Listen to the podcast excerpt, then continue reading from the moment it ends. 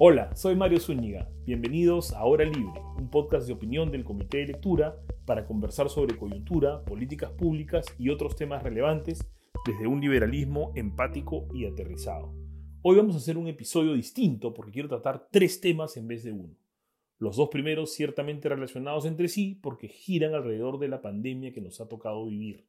El primero es el de los mandatos o exigencias de vacunación para acceder a determinados servicios, espacios públicos o relaciones contractuales. Con mandatos de vacunación me refiero a que, como se ha hecho en Francia, por ejemplo, el gobierno requiere estar vacunado para acceder a un café o restaurante. O como que en Estados Unidos los empleadores exigen a sus empleados estar vacunados, bajo pena de despido en caso no lo hagan. ¿Son esos mandatos válidos? ¿Son razonables? ¿Respetan nuestras libertades? ¿Es relevante quién los implementa, si el Estado o los privados? En segundo lugar, quería comentar también sobre el retorno de los niños a las escuelas, que me parece un ejemplo súper interesante para discutir el manejo de riesgos en la sociedad. ¿Cuándo los riesgos ameritan prohibiciones, algún tipo de regulación o simplemente lo que llamamos reglas de responsabilidad, es decir, permitir que se realice la actividad, pero con la posibilidad de que se indemnice a los perjudicados en caso el riesgo se concrete en un daño efectivo. Este tema es interesante también desde el punto de vista de los incentivos políticos que tienen las autoridades que deben tomar la decisión. Finalmente, a manera de bonus track o comentario del estribo, quería hacer algo que les comenté que haría en el episodio de presentación de este podcast, una especie de diccionario liberal progresista o liberal izquierda que ayude a precisar algunos términos que se usan de manera distinta y que, no siendo las partes en un debate conscientes de ello, malinterpretan la posición del otro, se distancian más allá donde quizás sería posible encontrar un consenso o por lo menos un entendimiento entre las partes.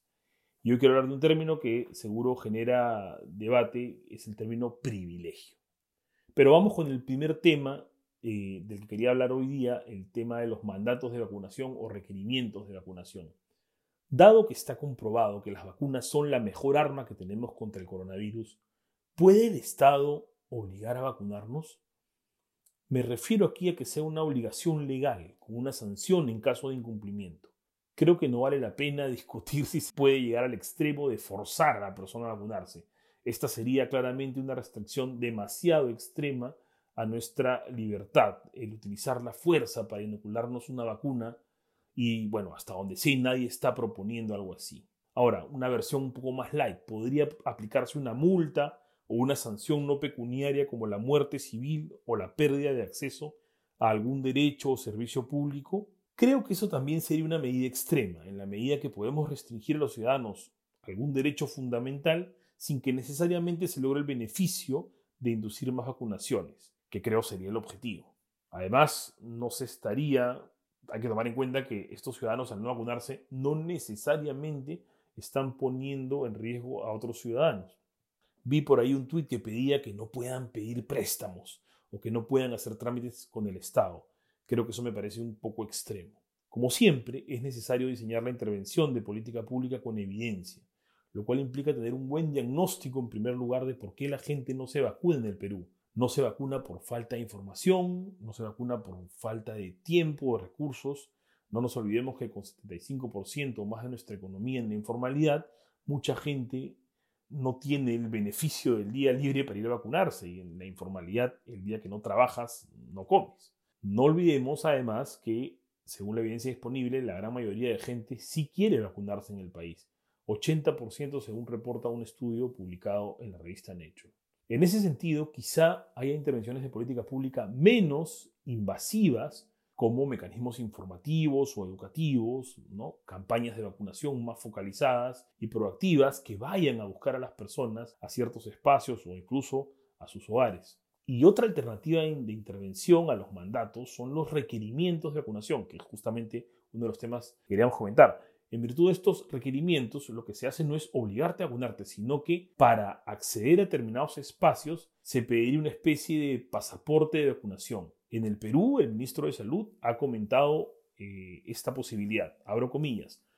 Se está conversando y debatiendo la posibilidad de una especie de tarjeta verde, es decir, en función de asegurar los niveles de vacunación adecuada o cuando la persona superó el episodio de COVID-19, es para que tenga la posibilidad de un pronto acceso a determinados servicios donde obviamente con estas condiciones tiene menor riesgo de contagio. Cierro comillas. Esta es una medida que se ha adoptado en otros países. Resonó mucho en la prensa el caso de Francia, por ejemplo, cuando lo anunció el presidente Macron.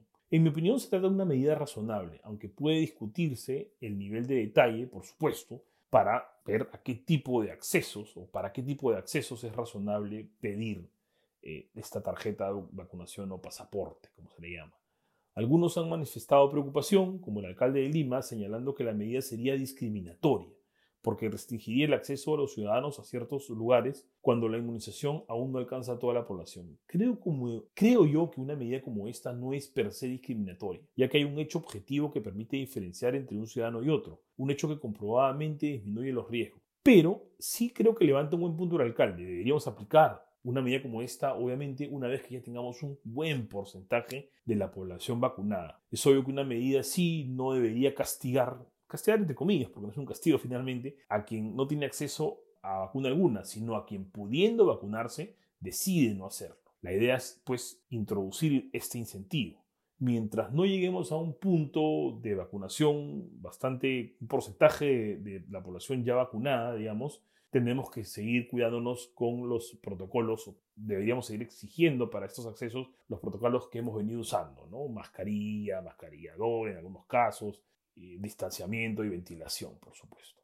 Otros han objetado la medida desde un punto de vista más principista de libertad. El mero hecho de tener que circular con un pasaporte o tener que enseñarlo invade nuestra libertad y nuestra privacidad. Y sí, sin duda creo que es una medida que restringe nuestras libertades si es impuesta desde el Estado, pero hay muchas restricciones a nuestras libertades todos los días. La pregunta es si esta restricción es razonable y proporcional. Y creo que sí se trata de una restricción razonable y proporcional. Si de lo que se trata es solo de reducir los accesos a ciertas áreas en las que exponemos a otros a mayores riesgos. Los ejemplos ya están. Cafés, restaurantes. Se entiende, parto yo de la premisa de que estas medidas no deberían restringir derechos fundamentales o el acceso a servicios públicos. Que dicho sea de paso, servicios públicos que sí fueron restringidos durante las cuarentenas demasiado estrictas que tuvimos en el Perú a inicios de la pandemia. Entonces, creo que sí puede ser razonable que se deba presentar un pasaporte o tarjeta de vacunación para, no sé, subir a un bus o un avión, para entrar a un café, eh, a un concierto de música, ¿no? No sería razonable, por otro lado, sería una restricción inaceptable a la libertad el pedir que tal requisito para, no sé, salir al parque o trotar o acudir a una oficina de la reniega renovar tu DNI una lectura interesante que recomiendo para analizar de manera más profunda algunas de las restricciones impuestas a través de la pandemia, como cuarentenas, mandatos para usar máscaras, es el libro La economía explicada en un virus de Ryan Byrne. Les voy a dejar el link, como siempre, en la descripción del episodio. Ahora, me he referido hasta aquí a las restricciones impuestas desde el Estado. Pero, ¿qué pasa cuando son los propios privados los que ponen las restricciones? Pues en principio, en un espacio privado y siendo los actores privados los que sufren o administran el riesgo, el Estado debería permitir que sean ellos los que determinen las reglas de acceso a sus propios espacios. En mi café, yo quiero que solo entren vacunados. En mi concierto, yo quiero que solo entren vacunados. El Estado no debería decir no discrimines a los no vacunados. Creo que es un ejercicio muy válido y eh, razonable de esa libertad que también tiene quien da el acceso.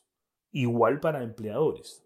Me llamó la atención por eso un, hilo de, en Twitter de la Sunafil, que parece que lo borraron, pero en Internet, como ustedes saben, siempre queda todo, no se puede borrar definitivamente lo, lo que ya publicaste, y por ahí están los pantallazos. Según este hilo, el hecho de que un empleador obligue a sus empleados a vacunarse violaría su libertad de conciencia, entre comillas, y su derecho al trabajo. Creo que una posición como la que exhibe la exhibió, la que mostró la Sunafil en estos tweets, eh, es parte de un mal entendimiento de lo que es una libertad y un derecho. La libertad, recordemos, es eh, el estar libre de cadenas, de barreras. El, el, Estado nos da la garantía de la libertad, nadie nos puede restringir. Entonces, la libertad de conciencia implica que nadie puede forzar al trabajador a vacunarse si sus creencias los llevan a no hacerlo. Está bien, eso no lo cuestiona nadie. Pero esa libertad no implica tener la posibilidad de obligar al otro a entablar relaciones contigo, si él no lo quiere así o de ese modo. Menos implica imponer un riesgo a esos terceros, en este caso un riesgo para el empleador y para los otros trabajadores. Y claro, ya sabemos que las vacunas no reducen totalmente el riesgo de contagios, pero sin duda lo reducen respecto de no estar vacunado. Entonces creo que es un, no solo es un tema de está bien respetar la libertad del que quiere imponer ese requisito para entrar a su espacio, pero además, desde el punto de vista de políticas públicas, es un gran incentivo y es una estrategia sensata que los empleadores puedan obligar a los empleados a vacunarse. No se viola tampoco el derecho al trabajo, porque el derecho al trabajo no implica un derecho concreto o restricto a ese puesto de trabajo. Es válido que los empleadores pongan ciertas reglas y creo que es algo que incluso más allá de la opinión desde una perspectiva liberal, la, nuestra ley felizmente lo reconoce. La ley de productividad y competitividad laboral reconoce que es causa justa de despido el no cumplir con las medidas profilácticas dispuestas por el médico ocupacional de la empresa. Y creo nuevamente que es una salida súper razonable asumir que la vacunación contra el COVID es una medida profiláctica válida que eh, el empleador puede exigir. Y una cosa importante, ya para terminar este tema de los mandatos, y pensando siempre desde un punto de vista de libertad, pero tomando en cuenta la situación real, este tipo de documentos y pasaportes, si bien parece que nos restringen la libertad de una medida, en la práctica nos están dando en muchos casos más libertad, porque a, los, a las personas que ya se vacunaron van a poder permitirle acceder a una mayor cantidad de servicios y de espacios. Entonces, en, la práctica, respecto de la situación actual, van a, expandir nuestras libertades. Y esto tiene relación con el segundo tema que quería tocar hoy, el de los colegios. El comité de lectura ha emitido un podcast especial sobre el regreso a clases, así que no quiero entrar en todos los detalles técnicos Habló hablaron expertos en educación, habló un experto en salud. Lo que quisiera aquí es tratar brevemente cómo puede ver este asunto desde una perspectiva de libertades. Y, como decía al inicio, del manejo de riesgos. El regresar al colegio implica sin duda riesgos. Riesgos que vamos a decidir asuman nuestros hijos, pero también los profesores y otras familias que van a entrar en contacto con nuestros hijos. Debe en ese, en ese sentido, creo que lo que hay que preguntarnos aquí es, ¿debe el Estado decidir por nosotros y poner una regla rígida? Hoy en día, según la legislación vigente, el Estado decide qué colegios abre, pero no debería, o por lo menos esa regulación debería dar mucho más espacio a la decisión individual de los padres y los colegios privados, por lo menos. La evidencia demuestra que los salones de clase no son más riesgosos que otros espacios y con ciertos protocolos el retorno a clases puede ser seguro. Pero lo más importante, desde una perspectiva de libertades, es que el retorno puede ser voluntario voluntario. Entiendo, por supuesto, si muchos padres no quieren correr ese riesgo, pero aquí cada familia asumiría el riesgo, si así lo considera conveniente según su particular percepción del riesgo y según su particular situación y su particular combinación de costos y beneficios. Y además, y esto es interesante también, lo hace en un espacio que permite la coordinación con los colegios y con otras familias. Entonces, este riesgo se asume sin dañar a terceros, sin ya hemos usado ese término antes en el podcast, ¿no? Sin producir externalidades. Entonces, recordemos que las externalidades justifican sí la intervención del Estado en muchos escenarios, pero las, otra forma de designar las externalidades son los efectos no contratados. Y en este caso existe este espacio de coordinación. Entonces, ese no sería el caso. Y esto es lo que muchas veces se ignora en políticas públicas. Se habla de externalidades para justificar las regulaciones, pero se ignora que las externalidades se pueden internalizar con acuerdos voluntarios. Este tema del colegio, claro, tiene también un ángulo político. Nuestras autoridades educativas, que son las que tienen que tomar la decisión según el marco legal vigente, creo yo que no debería ser así idealmente, pero es el marco legal vigente, y ellos operan obviamente bajo un esquema de incentivos. Y un incentivo fuerte se llama o, o viene inducido por lo que se llama en economía conductual el sesgo de aversión a las pérdidas. ¿En qué consiste este sesgo de aversión a las pérdidas? En que valoramos mucho más la pérdida de lo que ya tenemos que lo dejado de ganar. Entonces, los alumnos, como ustedes saben, por no ir a clases, están sufriendo enormes pérdidas o, digamos, van a dejar de ganar lo que los economistas llaman el costo de oportunidad. Están sufriendo mucho, tienen un gran costo de oportunidad en términos de cosas que van a dejar de aprender e incluso se ha medido en cómo va a impactar su ingreso en el futuro. Pero este costo de oportunidad es difuso, es menos visible. Si, por otro lado, un solo niño o un grupo pequeño de niños se enferma, le van a echar la culpa a los funcionarios que autorizaron el inicio de clases. El costo político de esa enfermedad sí va a recaer sobre el funcionario que toma la decisión. A diferencia del costo de oportunidad, al ser menos visible, no recae el costo político sobre nadie concreto. Naturalmente, aquí en ese escenario, el funcionario que tiene el incentivo de proteger sus riesgos legales, de proteger su posición, prefiere pecar por exceso de precaución. ¿Cuál es la salida a esto? Hay que liberar al funcionario de ese costo. Uno, con la evidencia y explicando esto, explicando hay que generar mucha conciencia del costo que se está generando para que también haya por ahí un costo reputacional de no adaptar la posición correcta según, según la evidencia, es decir, regresar a clases. Pero además y nuevamente mencioné como clave la palabra voluntario. Eso implica esa voluntariedad que tiene la familia de regresar a la clase y asumir ese riesgo, debe venir acompañada de una declaración expresa de que se asume ese riesgo y por ende liberando de responsabilidad a, no sé, los directores de colegio, a los directores de las UGELs y por último al ministerio, para que ellos sepan que no tienen ese costo y así eh, puedan tomar más fácil esa decisión. Hay que volver a clases ya, por favor, que este, el costo para los niños está siendo demasiado alto. Y para terminar, vamos con el bonus track, el concepto de privilegio. Seguramente han escuchado recientemente ese término en conversaciones, en artículos en prensa, en redes sociales. Hoy está muy presente al debatir sobre desigualdad, pobreza, educación, racismo también y clasismo, que es un problema muy grave en nuestra sociedad. Principalmente es cierto desde posiciones más de izquierda progresista. Probablemente también el término haya surgido en alguna crítica a alguna persona que parece ignorar la suerte que ha tenido en la vida o que habiendo tenido la suerte de nacer en un contexto favorable, o por lo menos eso es lo que se asume, cree que solo su esfuerzo es suficiente para lograr lo que logró. También seguro lo han encontrado en algún contexto de crítica, digamos, a alguien, normalmente alguien un poco más liberal, ¿no? Quien dice, oye, esta regulación no es necesaria. Entonces la persona que debate con, con, ella lo asume, asume que esa posición es tomada porque la, persona no necesita o no se, se, ve favorecida por esa, por esa regulación. Entonces le dice, tú opinas eso desde tu privilegio. Desde una posición progresista, entonces, entiendo yo, encantado de ser corregido, privilegio significa cualquier condición que te permite tener una ventaja o poder sobre otros. ¿Qué son privilegios en el Perú? Por ejemplo, obviamente ser blanco es un privilegio en el Perú, tener una posición socioeconómica alta es un privilegio en el Perú, haber asistido a un buen colegio, a una buena universidad, entre otros. Y a muchos liberales el término les genera rechazo. ¿Por qué? Porque normalmente el término privilegio va asociado a la posterior defensa de regulaciones que desde un punto de vista liberal no se considera apropiadas. Y cuando surge el término en el debate, las personas no necesariamente entienden lo mismo y lo que pasa es que se niega, ¿no? un liberal dice, oye, eso, eso no existe eh, o no es importante para el debate. Yo personalmente creo que es un término útil en su asociación progresista, la, entiendo y la, y la, rescato, sobre todo cuando, y se usa mucho el término dentro de esta frase, ¿no? Chequea tu privilegio.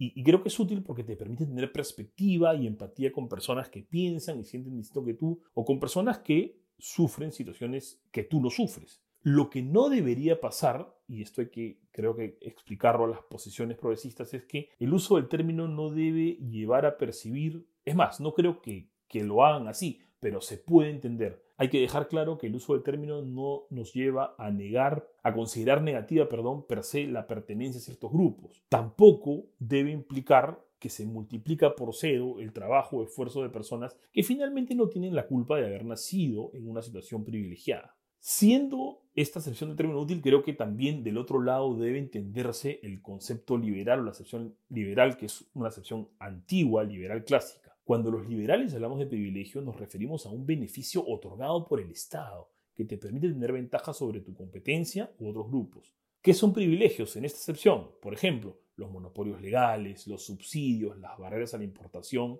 También cuando hay acceso preferencial al servicio, se puede, se puede hablar de privilegios desde la perspectiva liberal. Puede pasar que algunas acepciones se traslapen, como pasaba, por ejemplo, cuando las legislaciones de ciertos países discriminaban a grupos minoritarios, ahí las personas del grupo favorecido tenían un privilegio, tanto en el sentido progresista como en el sentido liberal. Ojo además que estos privilegios en la acepción liberal han sido también la causa de exclusión de los menos favorecidos. Los monopolios legales que tenían los gremios de comercio ¿no? en, en, el siglo XIX, por ejemplo, siglo XVIII, eran obviamente una causal de exclusión de la economía y por ende generaban privilegio en los dos sentidos. Así que también es muy importante desde una perspectiva liberal hacerles frente. Si no eres liberal y escuchas a un liberal negarle que tiene un privilegio, ten en cuenta entonces esto, puede referirse a otra cosa, no necesariamente está negando la realidad que tú percibes. Si al menos una o dos personas en Internet pueden entenderse con esta precisión, me voy a dar por bien servido. Les voy a dejar de todas maneras, para que profundicen un poco en la descripción del episodio, el link a un muy buen artículo de Steve Horwitz sobre el tema. Eso fue todo por hoy. No se olviden de que me encuentran en Twitter como arroba msunigap.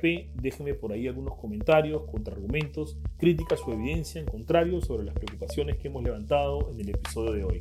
Hasta dentro de dos semanas, ya nos escuchamos y cuídense mucho.